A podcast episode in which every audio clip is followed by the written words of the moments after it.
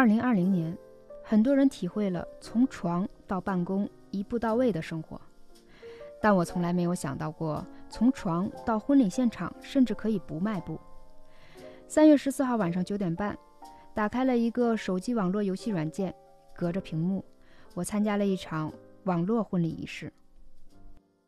我们有请。呃，六七号麦位的伴郎伴娘稍作休息，我们请新郎新娘来到六七号麦位。我们请证婚人、主婚人上二麦位。首先，我们要一起来聆听一下新郎送给新娘的浪漫告白。有请大爆炸。小宇宙，你在吗？小宇宙。哎，我在，我在，我刚卡麦了，我没听见。哇，我觉得刚刚的这个呼唤很浪漫哎，就像你们两个人在过，你在寻找他。妈呀！那我开始说了啊。好。嗯嗯，好好好，你说。这个场景可能让人感觉魔幻，像一场模拟游戏，尤其是它发生在可以多人在线、实时语音、角色扮演的社交平台游戏软件上。可是，人们情感的丰溢之处就在于。只要能沟通对话，就可以谈情说爱。频道不同也能相融，欢迎大家收听活字电波青年调频栏目，我是阿廖，我是小雪。刚才的那对新郎新娘是线下的情侣，因为疫情无法举行仪式，改在了线上举办吗？还是说他们在现实中没有交集，本来只是网恋，然后把一切搞得这么宏大？相对来说，可能是一个游戏的成分，但是这场在线上的婚礼呢，是呃一比一现实生活当中的婚礼的。就是我一开始想说啊，那网上结婚，那不就是随随便便弄一弄就好了吗？干嘛要专门请我去呢？我这么优秀的 婚礼主持人，搞得也太正式了。后来就发现啊，大家都是其实是非常正式的。就是我我也是通过这样的一个机会才发现，原来大家在游戏世界里面，其实跟在现实生活当中的这种认真的镜头和态度是一样的，就是我们会去彩排，然后包括因为里面会有麦序嘛，那麦序其实跟现实生活当中的站位是一样，我们要彩排大家的站位，然后站错了我们还要再指导再来，就像一场游戏一场梦。但是有的人就是会从游戏当中慢慢的滋生出了真实的情感，然后就发展成为真实的情侣。你不能因为他这种形式的简单，或者这种形式看起来觉得。不太现实，就认为感情也不会真实。爱情，栖居在全情投入的信仰之上。小宇宙，我爱你。我也爱你。你没叫他名字，你耍赖。哎呀！耍赖耍赖耍赖！我已经手舞足蹈了，好吗？大爆炸，我爱你。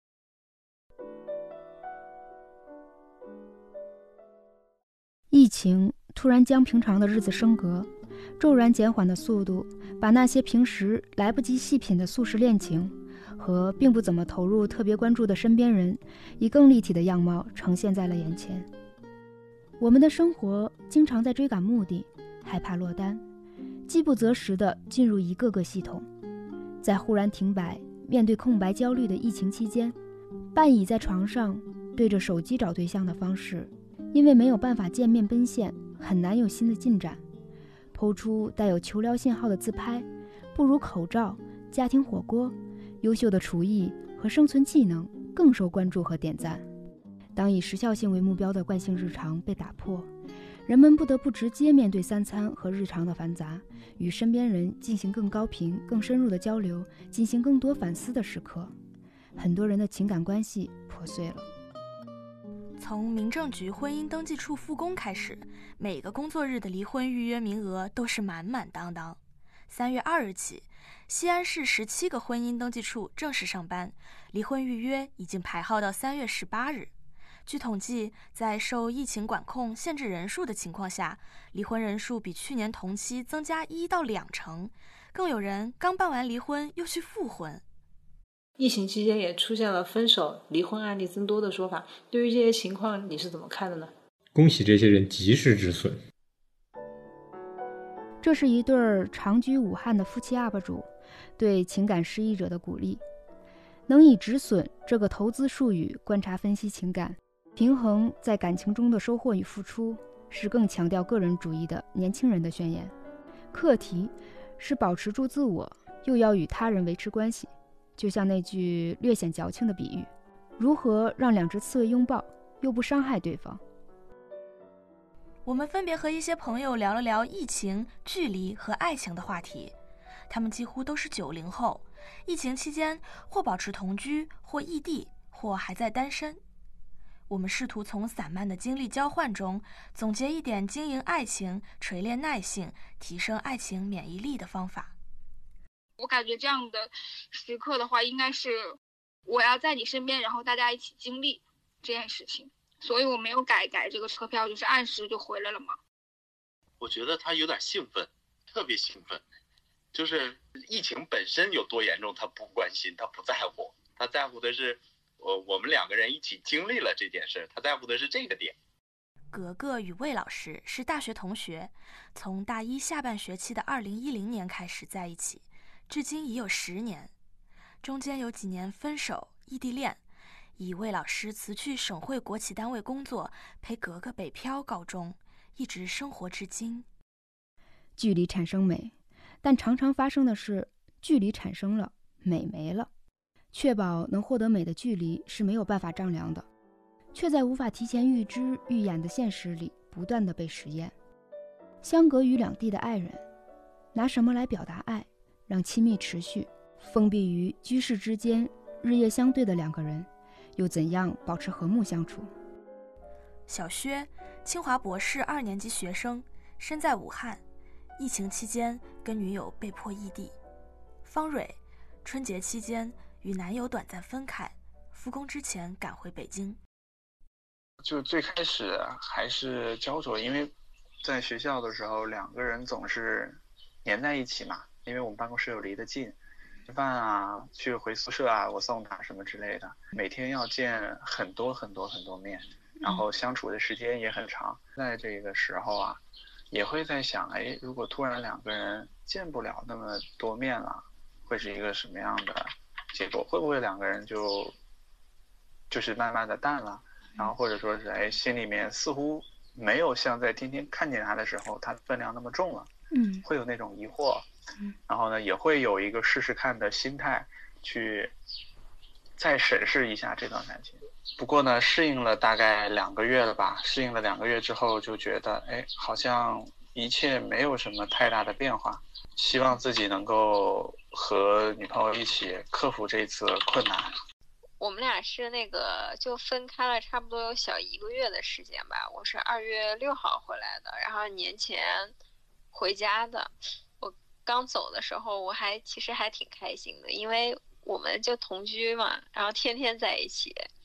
啊，然后我我就想说，哎呀，终于能分开了，就是体体会一下没有他的生活，一年也就这么一两次机会。但是就是到后期的时候，我会觉得就是比较想回去，就跟他待在一块儿，就会是觉得是一种习惯嘛，就感觉好像你出来就是散散散散心，然后自己出来待一段时间。但是到刚开始挺开心的，但是。到后面的时候，还是想回去，还是会想跟他待在一块儿。爱情是我要，我要我们在一起。我觉得第一点就是一定要在一起吧，因为有陪伴嘛。对，因为我们俩经历过这个异地恋这个事儿，而且经历了不止一次。毕业那两年最最重要的，就人生可能经历的最多，可能最需要彼此在身边的那两年到三年，我们没有在一起。在在一起的时候呢？确确实是因为大家都各自经历了，各自理解了，然后的包容心啊和各方面的共情能力啊，其实都已经被生活磨出来了。所以两个人再在一起的时候，感觉好像就好相处了很多，因为该经历了，大家都已经各自经历、各自承担过来了。所以我觉得，对的正确的时间很重要。第二点就是相互平等的爱，但是肯定做不到绝对的平等。但是。绝对不能说是很倾斜的那种，因为如果一直是一方的努力或者是一方的付出的话，这个时间长了的话，肯定会倾斜，倾斜到你可能再也不想挽救这件事情了。失衡是情感关系中常见的颠簸，来自深圳的青州小蔡也有过在爱情里找寻平衡感的经历。就我跟他认识以来，因为他比我大嘛，最前最开始的那几个月，就是他会偏向于会更照顾我一些，然后在我内心的想法也是，他比我年纪大，可能会对我照顾一些，然后就很奇怪，我就一直就感觉一种像把他当哥哥的样子去对待吧。嗯，没错，她的男朋友和她性别一样。终于有一天，然后她跟我说。她说我这样，她感受不到我对她的关怀，好像不够对她有保护欲那种感觉吧。然后我我就说，因为你在平时表现出来的也是相对比较强势一些啊，什么之类的。然后他说，呃，我在外是这样的，但是我自己觉得我对自己的男朋友，我会就更加期望于会得到一些呵护什么之类的。我俩有那一次吵架矛盾之后。然后我就开始意识到啊，原来他是也也是一个需要被我去宠爱啊、呵护的。平心而论，只有初恋时真正喜欢上他，然后跟他在一起。第二段跟第三段都是因为很长时间没有谈恋爱，想要陪伴，然后就答应的。但是其实这个东西真的是强扭的瓜不甜，你就算是跟他谈了，你还是喜欢不上他。然后最后你之前激发的很多不满，最后还是会爆发。以上是 AKR 的恋爱履历。独自在东京求学的他，很渴望亲密关系，但生活总是有些小差池，尤其是作为性少数群体。其实无关取向偏好，很多亲密关系的脆弱感来自他们本来就不够亲密，或是传说中以一起吃喝玩乐、送礼物维系关系、酒肉朋友加上性的酒肉情侣。爱情是可能从日常生活中获得某种超越感的契机，是一次完成生命冒险的体验。对于敏感的心灵，恋爱驱使他的神思飞扬，既纤细又澎湃。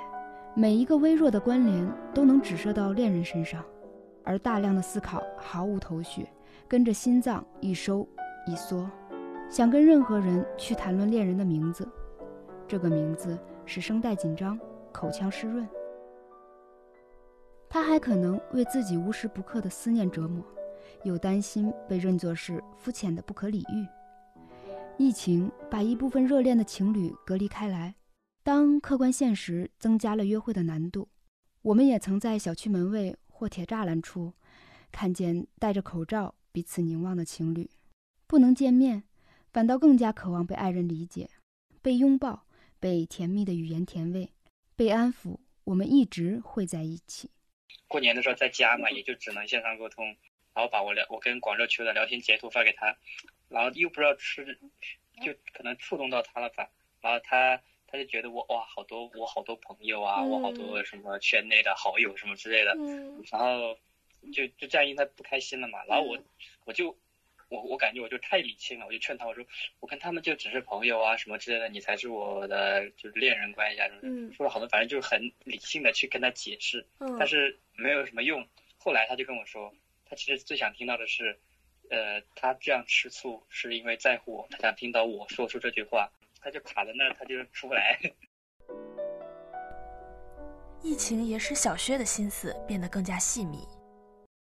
不仅仅表现在这一段时间，他对于我的一些依赖上，也更集中在我觉得特别特别的思念他，就是好像就是他每天不在身边，然后呢就特别希望他能够在身边跟我跟我的父母一起吃饭聊天儿，嗯，然后有的时候呢，比如说在电脑前在做别的事情的时候，会突然在想，他在做什么？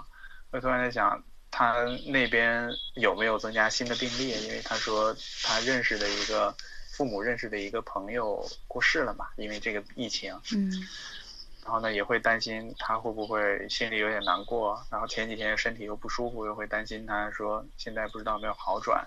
因为即使两个人，他跟我说他好多了，但是事实上我不在他身边。嗯。很有可能是他的宽慰或者是什么样的做法，所以。这种感觉吧，又像回到了自己最初谈恋爱的时候的那种样子。可能要具化到一两件事儿上，不好具化，但是这种感觉一直都在。当你有这种感觉的时候，你就会想办法表达给他们，还是说真的就是在心里慢慢的酝酿的这种情绪？会直接表达给他，我就会直接跟他发微信或者是打电话。现在一般就是打电话，因为两个人在家里都没什么事儿嘛。嗯嗯。其实，在学校的时候，就是在办公室啊，有的时候也都会很想他，其实是隔得很近。那个时候就是发文字。因为办公室里不方便嘛，现在在家了就更直接了。然后不行就也不管他有没有化妆，不管他有没有打扮打扮好，直接发一个视频过去。嗯嗯嗯。然后他呢，有的时候就会接，有的时候就不接，然后还会有一点时间问我你干嘛，什么什么什么这样的。好在智能时代，我们能通过数据代码获得爱人的拟像，在手机屏幕的方寸之间，凝视着对方展示的最合心意的角度和局部。宽慰无法共处同一空间的缺憾，我们可以用文本和表情包在界面上热烈的表达，也偶尔意识到手机约会的虚空感，担心激情难以绵长，怕爱的感觉会随时善变和湮灭。陷入爱情的人坐立难安，怅然若失，一面指责爱得太痛苦，爱太难了，一面又分明体认到，我见到你时心就是满的。见不到你时，心就是空的。魏老师，魏老师之前给我写过一本书，还出，还还是全世界孤本呢。然后这本书在我手里，那是那时候是，是魏老师情感最澎湃的时候。然后在之后就微信了，就没有之前的短信了。那个时候好像没有什么三 G、四 G，那个时候都是没有触屏手机的。都是键盘，好像大三才有。诺基亚，我微信第一个好友是他。啊，对，对，就是有一年，有一年微信出了一个功能，然后就是测试，就是你用微信多长时间了，然后你微信的第一个人是第一个好友的人是谁？但是我微信的第一个人不是他。两个人都挺细腻、挺敏感的，然后有时候可能一点措辞上面的。比较可能用错了呀什么之类的，就会引起对方的一点可能心里不开心。嗯，但这种东西只要一见面，看到对方的，就是表现、表情，还有说话的语气，嗯，就能立马的解决。其中有一次我记得很清楚，就是他说了一个什么话，要就他给了我给了我一个选择，就说是打球还是跟他一个朋友一起吃饭，嗯，然后选了后者，嗯，然后他当时觉得不开心，觉得是我不重视他，就竟然。去选后者，而不是说和他单独去，好像是打球吧，还是一件什么事情？在微信上劝了好久，然后他也不听，他就觉得啊，我什么我不喜欢他啦，什么之类的，把他放在第一位，没有安全感。然后到第二天，就我俩出去见面嘛，说不能这样，就要吃约出去吃个饭。当当见面，他就我看到那个脸色就好像，反正见到我的时候，他就好像已经好好转了很多。嗯，我当时我也有点委屈。然后我讲着讲着，然后我哭了嘛，然后把他给心疼了。嗯，我可以理解，就是线下见面才有温度一些。嗯，我觉得如果吵架的话，尽量不要线上吵吧，能当面吵就当面吵，因为当面吵的话会有很多余地，有时候线上吵的时候真的是会没有余地的。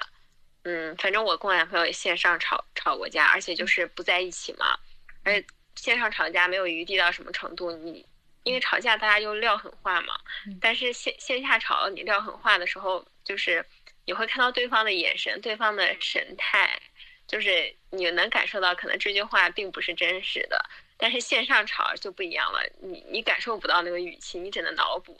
然后可能你这个狠话撂完之后，你就把他拉黑了，他他就找不着你了，你知道吧？然后我们会，我们曾经因为线上吵架是真的分手过。但是我们线下吵架几乎没有什么分手过，就基本上就是哪吵哪了，你知道？但是我们就是会因为线上吵架，两个人又不在一起，然后说了很多冲动的话，然后又拉黑啊，做这种冲动的事，然后就真的黄了，然后黄了一段时间，然后啊，后面可能还是会和好的。为爱而饥饿的灵魂，或许只想表达：爱人，我要看见你的脸。上个星期吧，恰好有一次。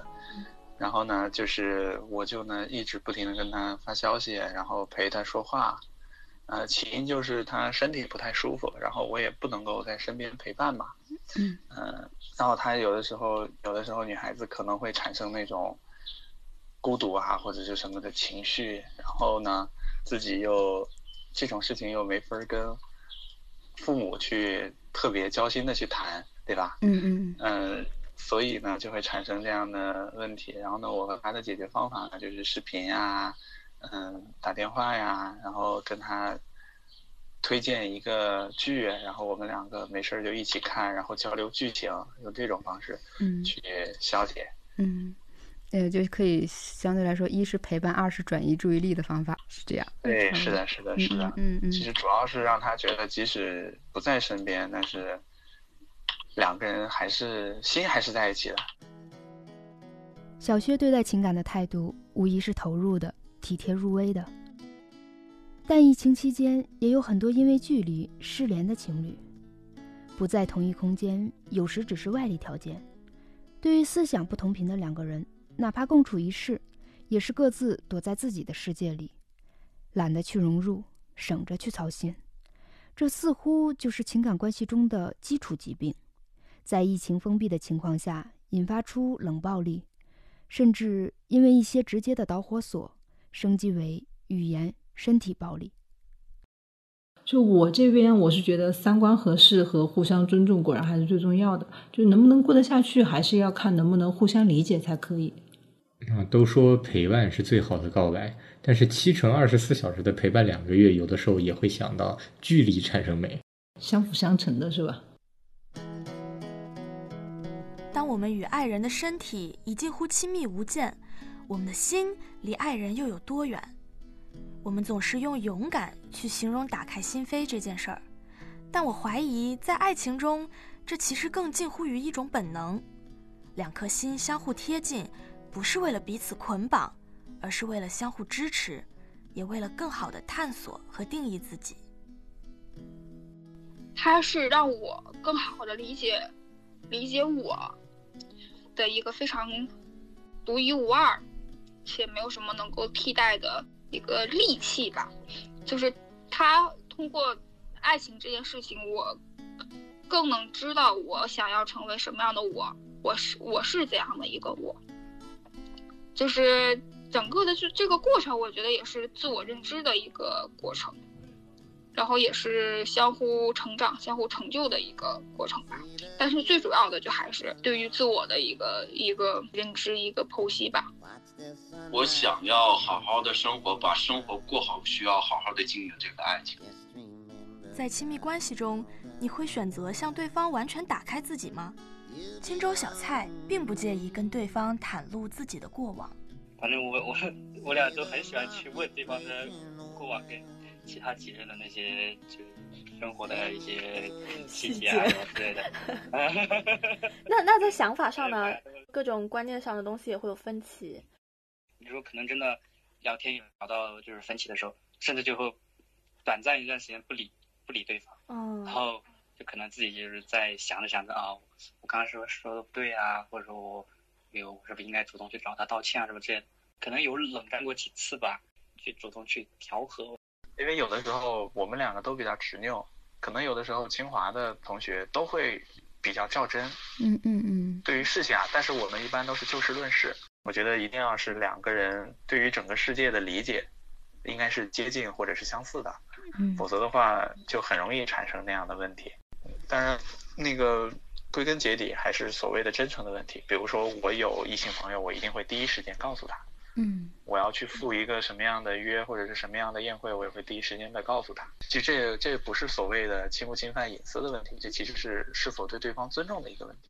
跟前任其实两个人在一起生活的时候还挺甜蜜的，真的挺甜蜜的，就有点怀念当时那段时间吧。虽然是前任嘛，嗯，我是很喜欢两人一起生活相处的，但是我跟他之间当时分开有个很大的原因，就是他一个以前在北京的同学来找他，然后跟我俩一起住，嗯，就从那之后开始，就我俩关系就开始有一点微妙的变化，因为我总觉得两人的关系中好像出现了一个第三者，虽然并不是这种感情方面的第三者，嗯。但是好像就我在他生在他生活中就没有那么重要了，嗯。然后他他甚至有时候会花更多的时间跟他那个同学在一起，嗯。然后渐渐的我就对这种状况就不满意，我俩也就因为这种事情就经常会吵架。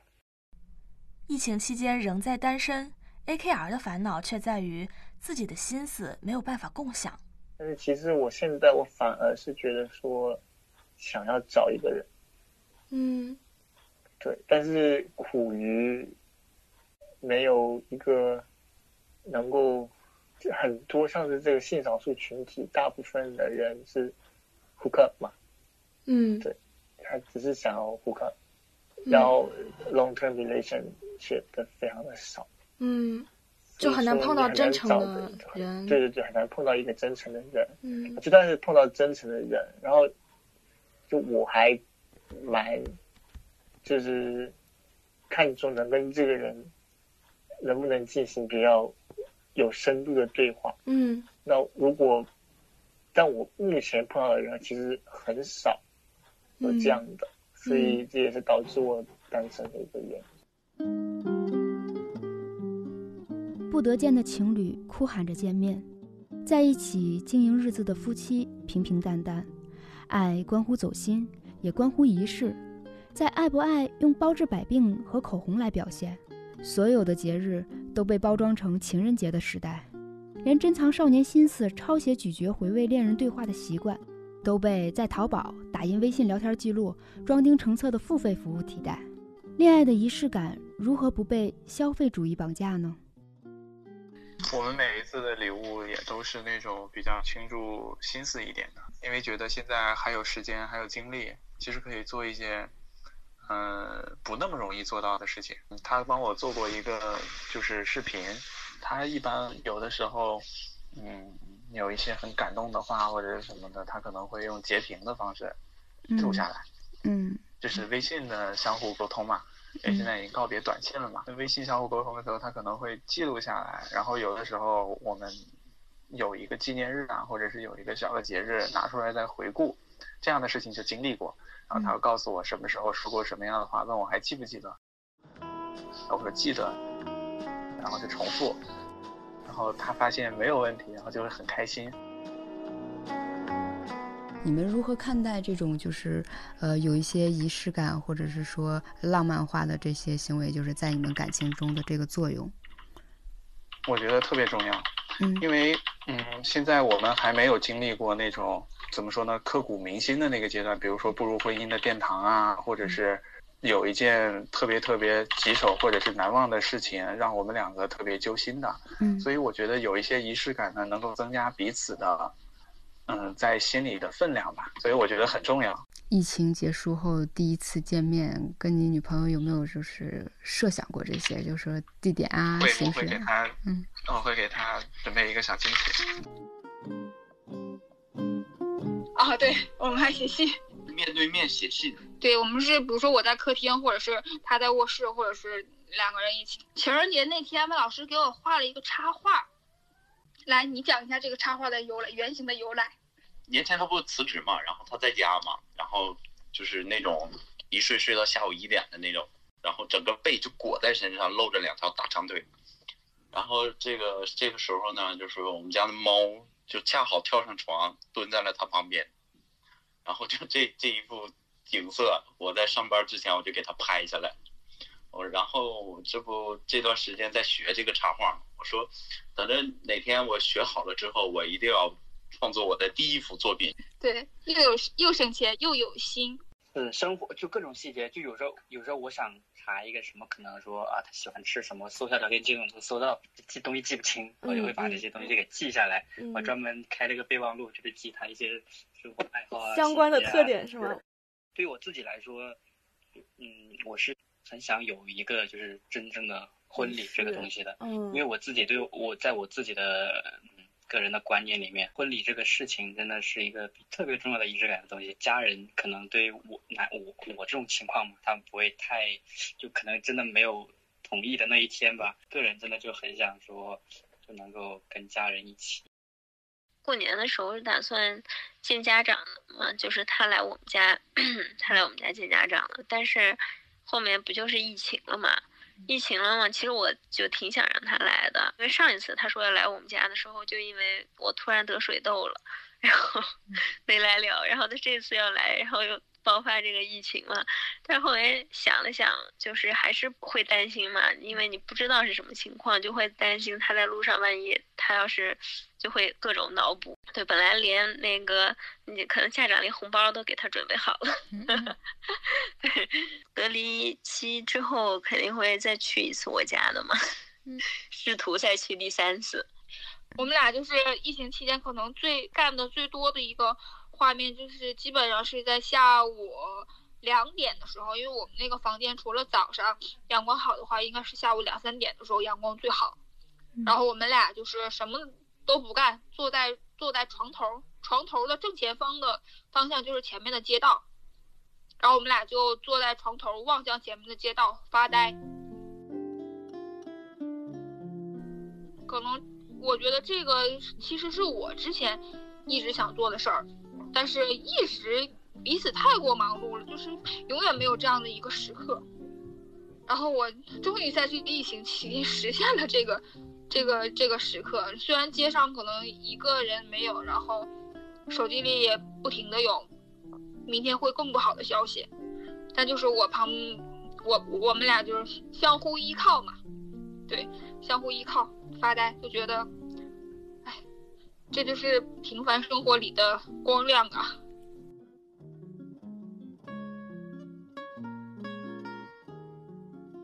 隔离期的时候，因为在家的时间比较多，所以就非常详细的探讨了一下我们未来的规划，比如说什么生不生孩子呀，然后什么养一直到养老啊，我们非常详细的这个工作生涯的。二十多年，给每年每年的详细的计划列出来，然后我们又把退休后的三三十年到四十年的花销和储蓄计划也列了出来。我是做了一个 Excel 的，你知道吗？就畅想一下未来嘛，因为也是挺挺讨厌这种奔命工作的，所以也是希望就是两个人有一点规划，可以早早一点退休这样子，就是。完全是幻想，但是说不定哪天就实现了呢。对，然后我们会有一个特别严肃的话题，就是，嗯，就是要不要生孩子这个事情上。反正因为疫情嘛，现在在家也是很闲。以前就都是模棱两可的带过去啊，就是或者开玩笑说一下。但是这次就是有很认真的讨论了一下，就是到到底要不要生孩子这个问题。因为他是一个丁克，然后我是那种。想嗯，自己也没想清楚的那种人，所以我们就很深刻、很深刻的，就是大概有聊了两两三个小时吧，就是聊聊了聊这个事情，然后就是算是初步彼此达成了一个一致吧。嗯，你们所以也算一个小小的进展。你们俩的一致的结果是什么？不行，没钱。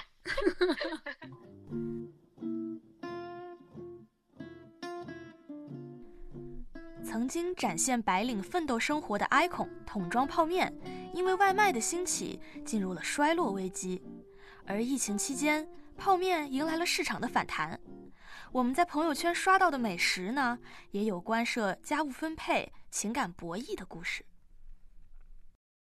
对，其实我觉得我们两个的生活状态好像变化不是特别多，因为两个人之前点外卖的次数就不是很多，呃，他下厨多一点。我们觉得更多的是这一次疫情让我们用，让我们摸索的用有限的食材做出不同的花样，也减少了浪费。但是其实平时有很多做起来觉得很麻烦的又想吃的东西，比如说炸油条啊。现在反正也有时间做了，觉得自己动手其实也还挺有乐趣的。就像大家说的嘛，嗯，这一下把大家那个中华小当家的那个民族特质都已经激发出来了。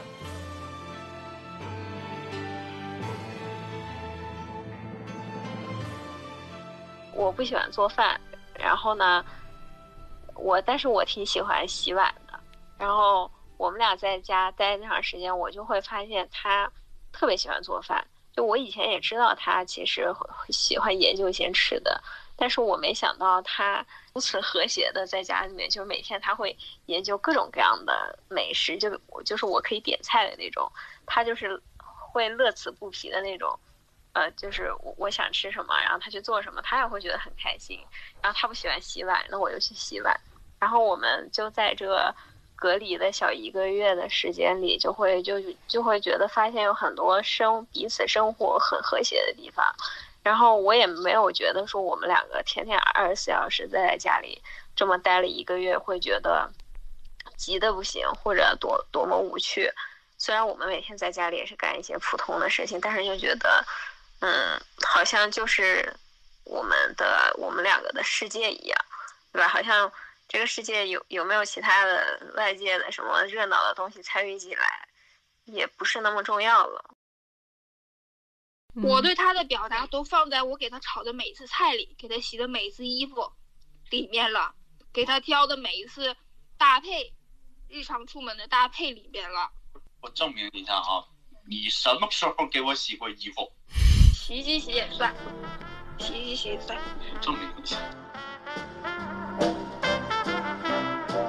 蒜泥葱花，生姜酱油，只要甘愿，爱就在小火烘烤中熬出滋味，在爆炒油炸中热烈翻腾。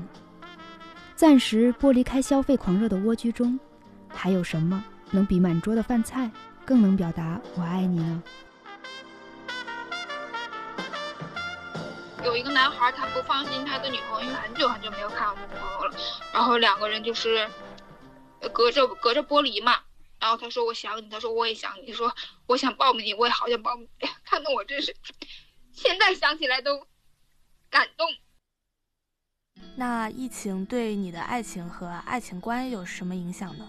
爱情是什么？爱情就是你愿意去去在乎他，你把他当成你内心当中最大的一件事情，你关心他的所有的东西，他才会变得非常的有意义和价值。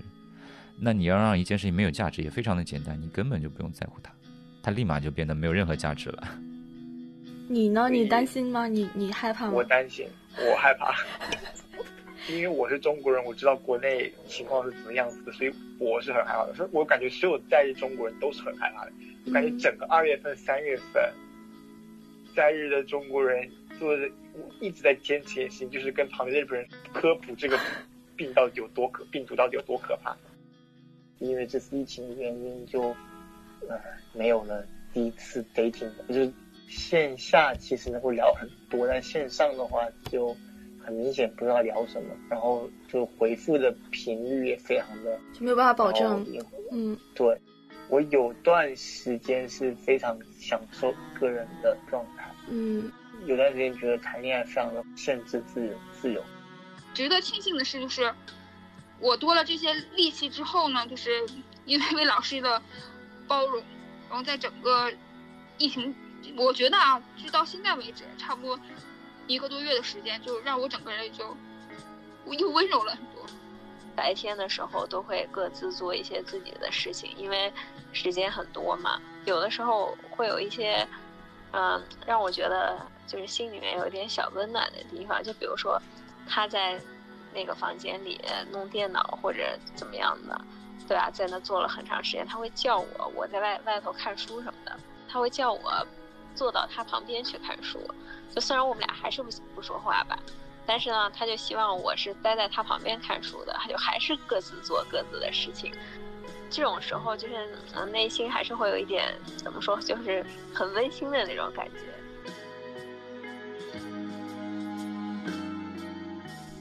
害怕肯定还是有的。最开始的时候还有家人奋战在一线岗位，但是后来慢慢了解到这个疾病的传播途径，也能够做好防护。再加上各个省市的帮助，其实更多的给我们的是感动，还有我们能够做到坚决不出门，不给大家添乱。隔离结束之后，还是会去吃火锅呀，或者是吃出去运动一下。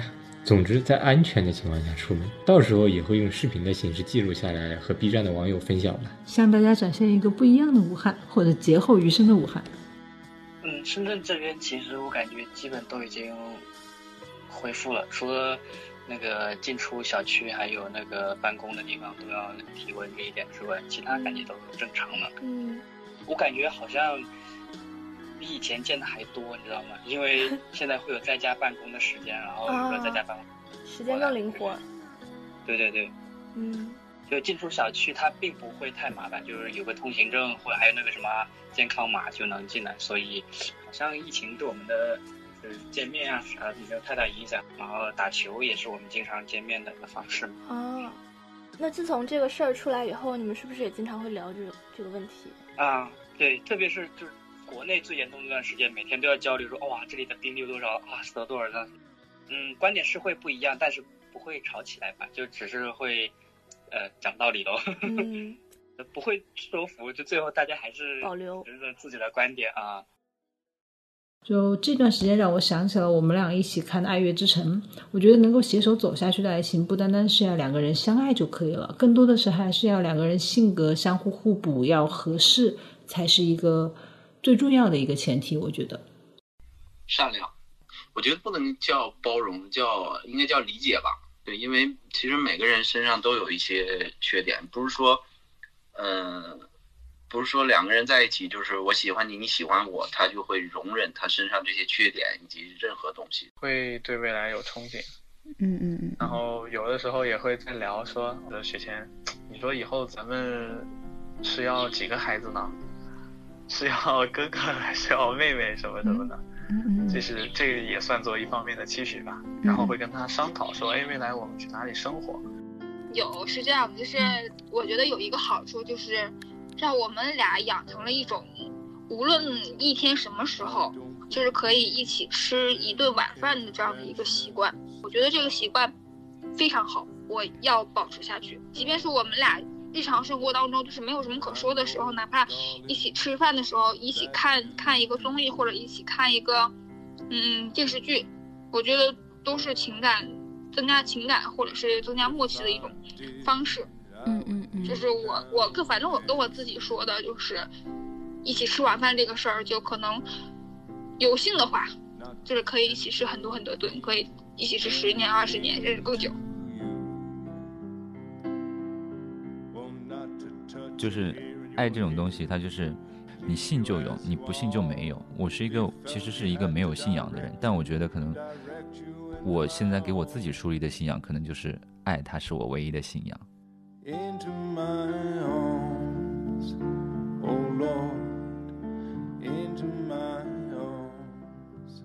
就是因为你相信爱，爱才存在；但你不相信爱，你会觉得世界一切都是冷漠，或者一切都是很消极的。那。当你愿意信他，愿意相信爱情的话，你在别人身上的这种爱的付出和和给予，你都会得到你自己原本从来没有得到过的体验和感受以及回馈。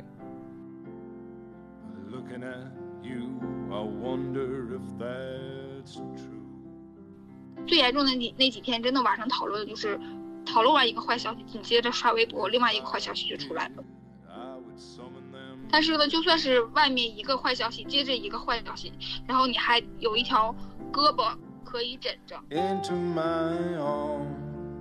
可以睡，就是明天起来的时候跟你一起迎接明天的还是两个人，不是你自己的一个人，我觉得这就很好，就很安心了。